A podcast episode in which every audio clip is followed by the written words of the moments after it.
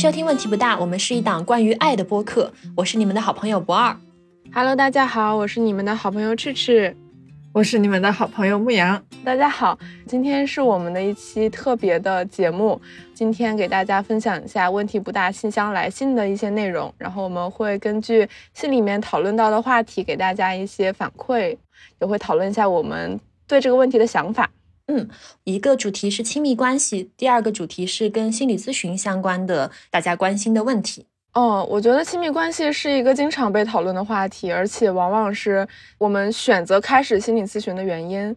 嗯，至少我自己在最开始做心理咨询的时候，亲密关系也曾经是我的话题，因为往往亲密关系会涉及到爱与被爱的感觉，呃，以及我是不是一个值得被爱的人。那我们就快速进入正题，给大家先分享一下我们的第一封来信，它是来自默默同学。是来自小红书的一个私信，默默同学在信里面写过这样的一段话，他说：“我觉得我是一个极度自卑和极度自信的结合体，其中极度自卑是因为我觉得我从来没有真正经历过健康、持久还有相互选择的亲密关系，那其中最长的一段故事是三个多月。”呃，于是我开始深刻的反思自己的一切，比如说长相啊、性格呀、相处模式啊。那最终的结论就是觉得没有人会再爱上我了，开始悲观的觉得可能这辈子会孤独的过完一生。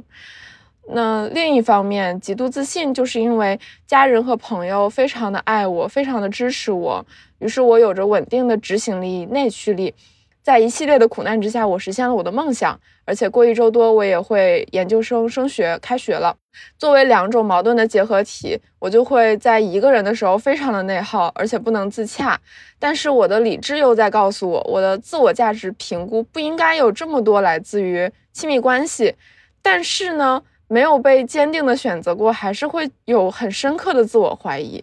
嗯，我读完之后感觉还是挺有代入感的，因为我经常矛盾于这些问题，同时我也觉得我也是一个有执行力和内驱力的人。我觉得我在自己的生活里面还是很努力，然后也得到了很多成就。但是为什么呢？为什么我在亲密关系方面就没有那么多的成功部分呢？这个问题不知道博二和牧羊有什么样的看法？嗯。听到他的这个描述的时候，看到这封信，我会有一个印象，她应该是一个非常优秀的女生。事业上呀，学业上呀，是非常非常成功的一个人。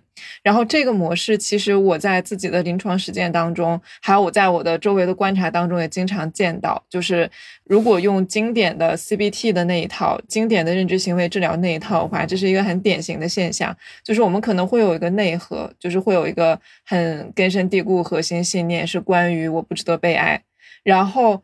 有很多非常非常厉害、非常非常努力、非常非常优秀的同学，会采用一种过度补偿的模式，就是我为了证明我值得，我是一个可爱的人，我是一个值得的人，我就非常非常努力的去学习，我去争取所有我能争取到的东西。这个就是默默同学在信里面提到的稳定的执行力和内驱力。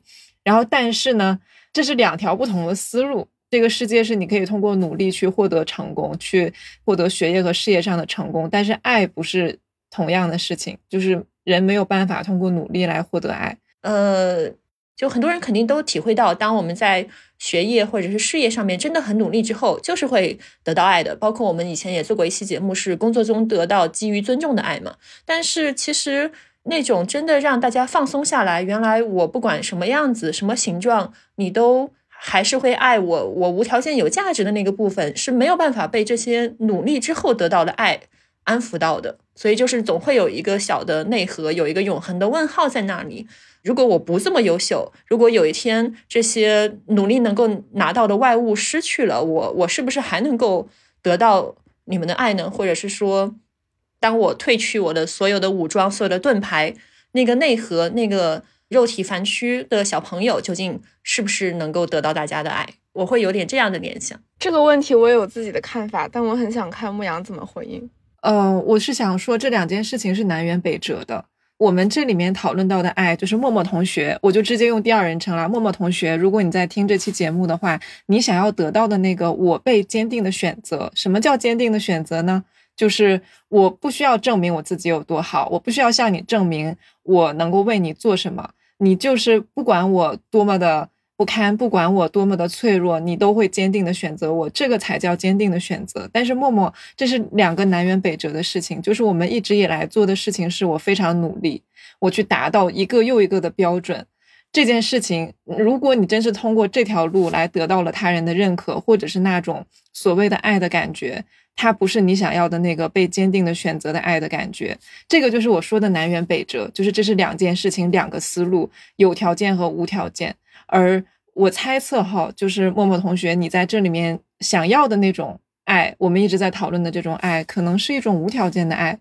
如果再说点别的的话。这个可能不是完全心理学的东西，就是雄竞和雌竞是两条路。默默同学是属于雄竞走的特别特别好，你交朋友啊、家人呀，所有所有这些，你看，如果你是一个男孩的话，这些完全不受影响，是不是？如果你是一个男孩的话，你有稳定的执行力、内驱力，能考上中国特别好大学研究生，你就是一个棒男孩。我发现我的想法还是跟跟牧羊有一点不一样。就也许我们不叫雄竞和雌竞，我们可以把它叫做事业和亲密关系两条线。因为假设我们想象，就像你刚刚说的，如果默默是个男孩，然后他现在真的是很棒。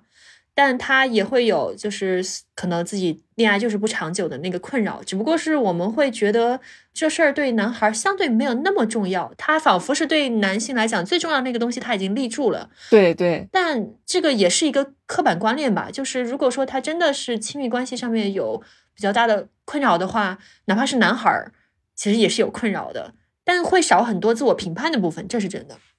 我觉得这个分享的过程对我也挺有启发。当我们在世俗上面很努力去解锁一个又一个人生中的成就，那些让大家艳羡的成就的时候，那其实是一条路，那有点像是你去攀登一座高峰，然后你攀得特别高，特别开心，或者是你你为你的成就而骄傲，那是一条路。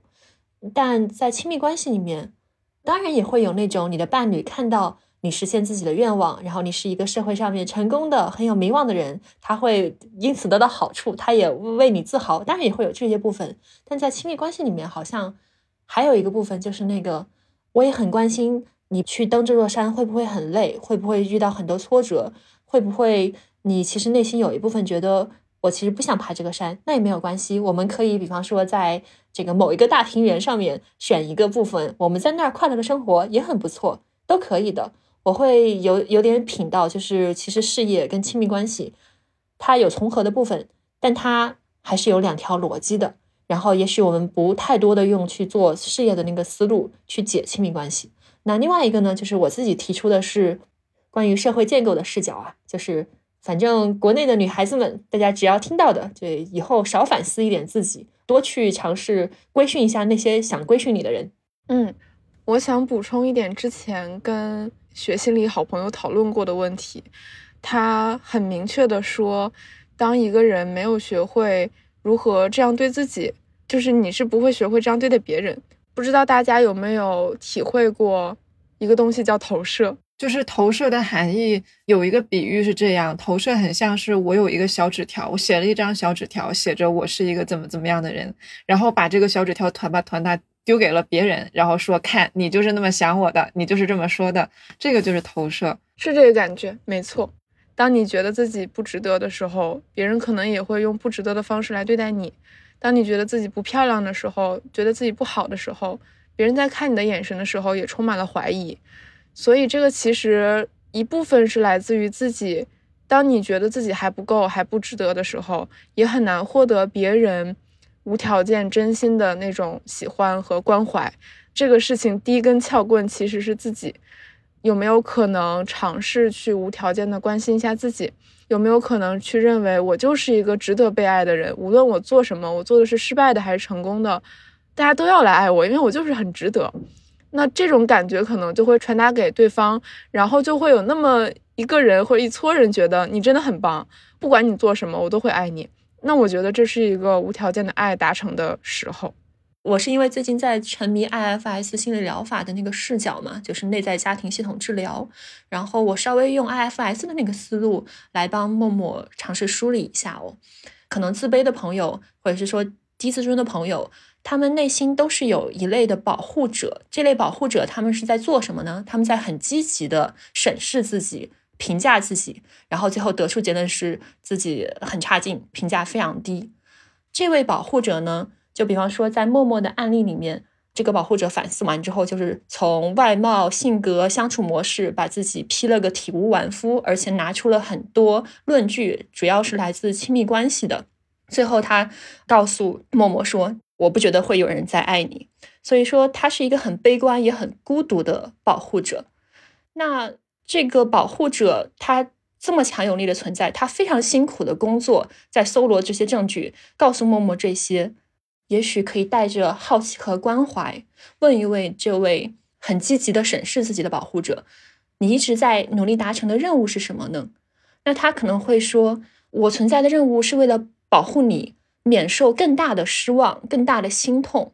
你看，我们过去的这个亲密关系都没有成功，这可能是因为有某些问题啊。所以说我这样让你很悲观。”期待放低，这样的话，未来，比方说你再遇到一段亲密关系的时候，你可能就不要就是把期望拉得那么高。你到时候幸福的那个山峰，你站上去的时候有多高，对方离开的时候掉落深渊的过程就有多痛苦。所以说，我是希望能够保护你未来少受痛苦和失望，这种是一个可能。第二呢，就是我也希望我很强力的提醒你，你有这些不足，这样的话你才能够知道自己。的处境是什么？你才有充分的动力，不断的完善自己。沟通完之后，也许你会意识到，虽然这个保护者他说话很难听，他把你批的体无完肤，他说你别想要好的亲密关系啦，你不配。但是他真的是在很努力、很努力的想要避免你受到更大的伤害。当你去理解可能这个自卑的部分，他是想要完成这些工作的时候，也许可以慢慢的告诉他。你看，其实我们有一个价值，它是内在的，是不可动摇的。不管我们的亲密关系是怎么样，不管我们的事业是什么样子，其实我们都是无条件有价值的。然后，也许慢慢的可以和这位保护者商量出一种这个新的办法，就是在保持警惕和保护自己的同时，对自己的价值也有更多的信心。上面这些是心理的部分，但我在想。如果说默默是生活在美国，或者是说生活在欧洲的话，可能这几个问题对他来讲完全不是问题。过往谈过的最长的恋爱只有三个月，这事儿不是非常正常吗？所以我觉得这里面有一个跨文化的视角。年轻的时候就是有机会有不同的亲密关系，然后在这个过程当中去探索自己，去更好的发现。自己是什么形状，自己想要的那个伴侣是什么形状的话，这不是一件很好的事吗？嗯，我很同意博二刚才说的，保护者或者说我们现在觉得自己不够好的这种态度，其实是在防止我们去体会失望感，让我们不要去体会巨大的失望和巨大的愤怒。呃，临床心理学会认为，一个好的养育或者说一个成功的咨询，它是能帮每个人去承受挫败感和失望感。而不是让我们避免失败、避免失望、避免挫折，就是我们每个人可能都会想着：哎，我亲密关系不好，那我是不是进入心理咨询之后，我就可以有好的亲密关系了？哎，我最近事业非常不成功，我很难受、很挫败，我是不是一个失败者？那我进入心理咨询之后，我是不是就可以成为一个成功者？带着这样期望进入咨询的人，可能都不一定会拿到自己想要的效果。因为事实上，心理咨询给大家的那个部分的东西，不是让大家成为成功者，也不是让大家一下子就建立一个非常好的亲密关系，而是让你能够承受挫败感、承受失望感。因为这个东西是在每个人的人生中都是不可避免的。反过来说，什么样的人可以在这个方面存活而不需要心理咨询？就是在他过往的养育经历里面。这个养育关系已经帮他能够承受这个挫败感，能够体会失望感之后，才能够更坚韧的去面对这些东西，面对这些可能发生的事情。我想到之前读牧羊的专栏，你提到了希伯来语里面对失败的那个表达，好像其实不像我们说的这种失败，它的那个字面意思会有点像是绊了一小跤。我会有点在想，其实特别是年轻人的亲密关系啊，会不会我们换一个视角，就是把它它当做探索亲密关系的时候，老摔跤，就是有的时候还挺疼的，但是也有的时候就是一些你稍微顺拐了一下的那样的一小跤，然后也没有碰伤哪儿，也没有怎么样的，我就来诶回头看一下是什么绊到我了。我我之前看了电影《弗朗西斯哈》，那个女主啊，她就是在。跟别人吃饭，然后发现钱包里面钱不够，想要结账的时候，她就飞奔出去取钱现取，对吧？然后路上就绊了一跤，她在地上感觉一秒都没有待，立马又站起来，立马又去飞奔取钱了。所以我觉得，也许年轻的时候对于亲密关系失败就可以采取这种态度，绊了一下，呃，没关系，我现在还有一个更聚焦的目标，我就去赶紧把那个目标做了就行了。嗯，摔跤没有关系的，对。往往有一些人在遇到这些挫折的时候，不会立马的感觉到非常的挫败，不会立马的觉得很绝望，觉得自己是一个不好的人，而是似乎去忽略掉它，然后进一步的去寻找自己想要的东西。但是毕竟每个人的经历不一样，可能你就经历了一些不太开心的事情，或者可以达到创伤的程度，以至于我们可能会被一个小跟头绊倒。往往这个时候，我们进入到心理咨询，可以去处理这些问题，可以和咨询师一起去看一看当时发生了什么。那到底是什么东西在绊住我们成长？是什么东西在阻挡我们去寻找真正的爱，去创造相爱的瞬间？但是我觉得，对很多人来说，找咨询师并不是一个很理想的选择，因为我们在另一封信里面也看到了一种反过来的情况。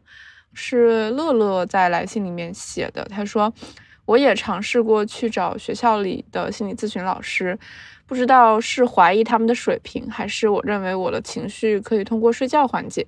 每次我都想临阵逃脱，我的情绪好像也不是什么情绪，只不过是一个人深夜听着歌的的胡思乱想，觉得这个世界上有那么多美好的事情，为什么追求那些坏的呢？于是每次这个坏情绪上来的时候，睡个觉就好了，我可以自救。”第二天起来还是那个积极的我，嗯，我会把我自己变成积极向上的我，没什么大不了的。我觉得这是一个大家可能都会有的纠结。其实网上有很多自救的方法，比如最简单的，我睡不着的时候，我可能会去百度上搜怎么快速入眠，但我可能不会直接去想要不要去找心理咨询师去处理一下失眠的问题。那那个节点到底在哪里？那个节点，如果说的悬一点的话，就是当他到来的时候，他就到来了。哦，我我正经的回答一下哦，就这个的话，会有点让我想到，这是你前两天给我分享的一个问卷嘛，关于一个人的 inner drive 内在驱力，其中有一个是要坚强，就是 be strong，能自己处理掉事情就自己处理了。所以我会想到，就是比方说一个人他特别特别的想把所有的。困难都处理掉，可能既不找朋友，也不找师长，还不找心理咨询师，但又确实是真的真的非常困难，已经很严重的影响到自己了。这个背后的驱力会是什么呢？就很有可能就是说，呃，我应该是把自己的所有的这些问题都解决掉的，我不能去麻烦别人。我如果去麻烦别人的话，对方可能有几种几种忧虑了。第一种忧虑是对方会看到我的弱点。那从此我有一个命门在别人手上了，谁知道对方会拿这个来怎么样伤害我呢？这就有一点点像刺猬袒露了肚皮，袒露了自己最脆弱的部分。那确实对方有可能会善意的帮助我解决这个问题，但也有可能对方朝我的肚皮来一刀，那我怎么办呢？第二部分的话，就是也许我们可以想象一个小朋友，然后他小的时候他有遇到什么事儿，然后他去找。身边的大人想要请他们帮忙，结果大人耻笑他，说这个事儿你都搞不定，或者是说大人说别来烦我，我忙得很。那么可能多来几次之后，他就会觉得 OK，我这样去求助是耻辱的，是屈辱的，是不会有什么好果子吃的。最后他就觉得，那不管怎么样，这些事情都要自己做。所以我想到有一个绘本叫做《男孩、狐狸、鼹鼠和马》。里面有这样一轮对话，就是这个男孩问其中的一只动物说：“你这辈子说过的最勇敢的一句话是什么？”然后那只动物回答他说：“我说的是，请帮帮我。”哦，感觉被这个故事打动了，因为对我来说，去在自己非常困难的时候说帮我一下，我不行了，还是很困难的。我还是希望自己能扛下所有的。困难，但是有的时候真的需要照顾一下自己。或者不然，我跟你稍微探索一下这个小部分，也许能够给到来信的同学一点启发。你会想吗？我觉得可以。嗯，那就想问一下，支持这个特别抗拒向别人求助的部分哦，你承担着什么样的任务呢？就比方说，你现在遇到个事儿，贼难，然后你有点想去请求帮助，但是你内心有一个部分说不，不要去请求帮助，我们自己把它搞定吧。你可以尝试问一问这个想自己搞定的部分，他有什么工作要完成吗？他想要怎么样帮助赤赤？他很害怕，他觉得这个会给别人造成麻烦，然后他想到一个场景，我去跟那些能帮到我的人开口，然后他眉头一皱，说：“这你还做不好吗？”好像他也没有完全拒绝，但他就是皱着眉头去做那件事情了。这让我那个核心的自我非常的内疚，我觉得我给别人造成了麻烦，让他很难受，同时也让他做了这件事情，倒不如直接把这件事情省了，既不耽误他的时间，也不给我造成内疚，我只不过需要再扛一会儿就好了。我会觉得这给我的生活、给我的人际关系可能会有更多的好处，不知道？问号。嗯，那我听到的是。很想要自己把事情搞定的这个部分，你在很辛勤的工作，你想要保护赤赤，不要因为求助看到对方的那个眉头一皱之后引发的失望，不要因为麻烦到对方而继续进一步的感到内疚，让自己的需求变成了别人肩上的一个负担。嗯，我能看到你真的是有在。很辛苦的工作，并且很关心赤赤的福祉。嗯，我想问一下你，如果说现在不做这个工作的话，你最害怕发生的事情会是什么呢？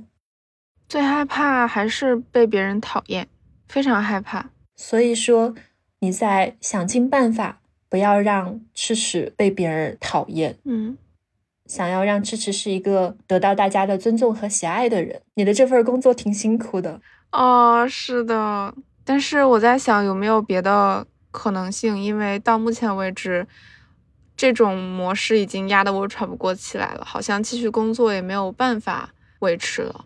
因为一个真实的事实，在想这一件事情至少有两个选择，其中一个选择就是非常痛苦的把所有事情都扛下来，但是可能根本扛不下来；另外一个选择是去开口求助。但是求助又可能会发生我害怕的那种情况，那么有没有可能说让我去选择一个对我更舒服的选择？理解。然后我的理性会说，这种情况下就麻烦别人吧，因为其实别人并不真的讨厌你麻烦他。你所看到的那个眉头一皱的场景，其实是小时候父母给你留下的。你可以去选择你身边那个。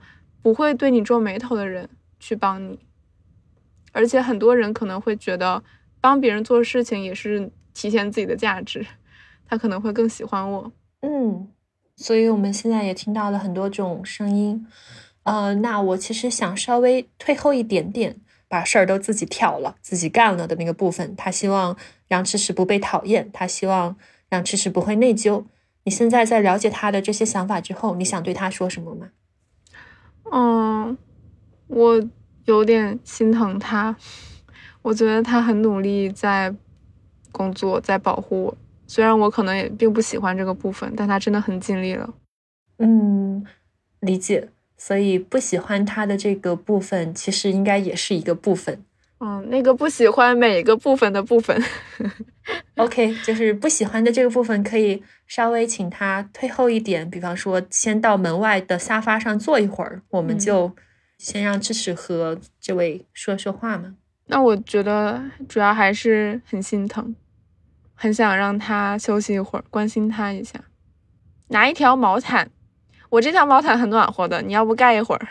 嗯。我看到你那个很温暖、很关怀的面相出现了，也就是 IFS 里面所说的真我。稍微解释一下，刚刚我们具体在做什么，其实是用一点 IFS 的思路来帮助你增进对于自己的理解，对于为什么。总是不愿意去求助的理解，然后也希望能够帮助听友增进对这部分的理解吧。赤赤，你有一个保护者，他是不允许你向外求助的，他总想自己把事儿干了。我们暂时称他为能干的保护者吧。那刚刚呢，我其实是用一些问题想要来促成你跟这个保护者更多的对话，来了解他的动机、他的故事，他为什么就是不肯求助，然后就是想要自己去把事儿干了。结果我们发现他的理由很充分，对吧？就是不希望给别人添麻烦，不想看到那个皱眉头的表情，不想被人讨厌。得到这一层理解的时候，其实已经有一点帮助了。接下来呢，我们会希望让你的真我能够出场，和这个保护者互动，去安慰他、理解他、帮助他、治愈他。但是呢，当我去问现在对这个能干的保护者啊有什么想法，这时候呢？你第一个跳出来回应的，其实仍然是一个部分，就是他不是真我，因为他说的是，虽然这个能干的保护者已经尽力了，但是我还是不喜欢他。那为什么我们知道这是一个部分呢？因为真我他不会讨厌任何一个部分，他是非评判的。所以说，当我们请这位跳出来一定要先发表言论的挑剔的保护者，请他先去。外面待一会儿，在沙发上坐一会儿的时候，你的真我有了更大的空间，想要给能干的保护者拿一条毛毯，想要他休息一会儿，这种关怀和连接啊，它就是真我的品质。真我是有非常强大的疗愈能力的。那真正的 IFS 治疗师呢，他们很重要的一个工作就是让自己的真我总是在场啊，去和来访者沟通。他们会时不时的 check 一下自己的真我状态啊，是不是在线？那我并不是 IFS 的治疗师，所以说刚刚是一个小的尝试，并不是治疗的演示哈。那 OK，牧羊刚刚下线了一会儿，现在牧羊回来了。嗯，那我问一下牧羊，就是来信的同学他说的这个自己不敢去求助学校的心理咨询师这个事儿，你会怎么看呢？我的态度是我不劝人看心理咨询了。现在我非常理解乐乐啊，我也这么想。我觉得乐乐你的想法完全有道理，不想看就不看，就是能自救啊，能自救。你啥时候觉得坚持不了了？你啥时候觉得我自救的招我全都试了一遍，我真不行，再来和我们讨论。但是现在你对这个事情有疑虑呢，我觉得不要强迫自己吧啊，我我们只是把信息摆在这里，你可以自己选。我觉得不是说看心理咨询就是唯一解。当你准备好了，你就准备好了。我同意，你们两个我都同意。没有坚定的选择心理咨询，可能就是时候没到。能自救还是推荐大家自救，至少比自己憋着好。听问题不大播客，比如说做一些自我练习、冥想练习，参加一些活动，去和朋友说，这些都是非常好的办法。确实，我觉得什么管用就用什么。老话说，求人不如求己。当然，自己搞不定的时候啊，去求人帮个忙也没什么大不了的。呃，关于心理咨询的话，更详细的讨论会建议大家去搜一搜，我们之前有专门讨论心理咨询的几期节目。